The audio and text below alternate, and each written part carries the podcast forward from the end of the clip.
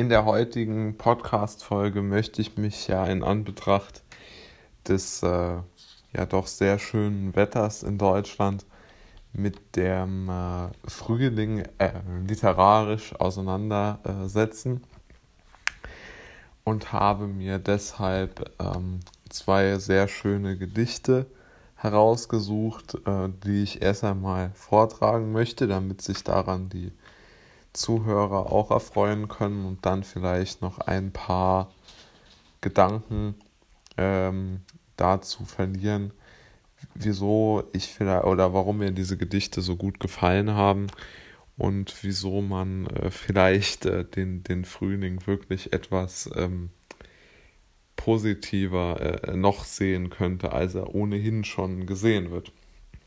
Also beginnen wir mal mit dem ersten Gedicht. Frühling lässt sein blaues Band wieder flattern durch die Lüfte, süße, wohlbekannte Düfte streifen ahnungsvoll das Land. Veilchen träumen schon, wollen beide kommen, horch von fern ein leiser Hafenton, Frühling, ja du bist's, dich hab ich vernommen. Und das zweite Gedicht, man wird es gleich äh, hören, ist natürlich sehr, sehr schön geschrieben und äh, formuliert.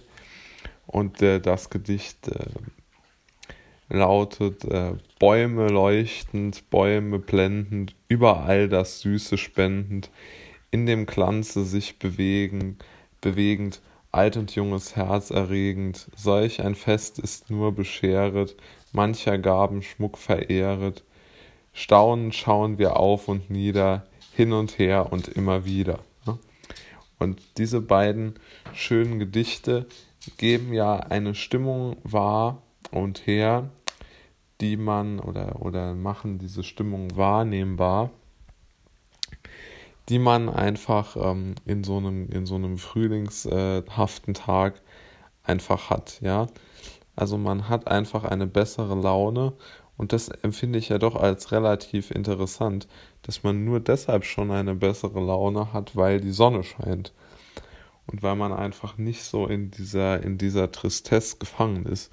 Ich vermute schon, dass es etwas damit zu tun hat, dass der Mensch einfach äh, sich damit, ähm, sich damit einen Gefallen tut, wenn er relativ viel draußen ist und sich einfach den Umweltgegebenheiten ähm, sozusagen, ähm, ja, einfach sich der Umwelt stellt, weil diese Umwelt ist, glaube ich, für unser Leben wesentlich besser, als wir es uns oft vorstellen.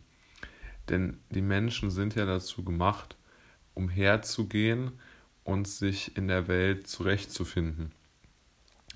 Der Mensch ist ja nicht dafür gemacht worden, irgendwo herumzusitzen und zu warten, bis der Tag vorbeigeht oder sich so besonders still und zurückhaltend zu verhalten, sondern der Mensch ist ja eigentlich ein sehr mh, hm, aktives Tier aus meiner Sicht, das sich ja sehr, sehr viel draußen bewegen sollte und das sich sehr, sehr viel auch mit seiner Umwelt auseinandersetzen sollte.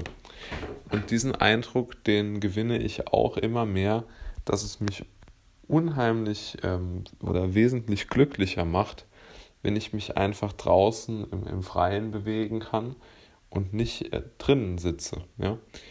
Und ich bin absoluter Outdoor-Mensch geworden und das ähm, empfinde ich als großen Gewinn. Und jetzt gerade der Frühling, der ähm, äh, führt natürlich dazu, dass dieser Gewinn noch mal größer wird. Und eine schöne Sache bleibt natürlich auch bei den ganzen Frühlingsgefühlen, nämlich aus meiner Sicht ganz entscheidend, es ist für jeden gleich erschwinglich, diese ähm, äh, frühlingshaften Gefühle zu haben, ja.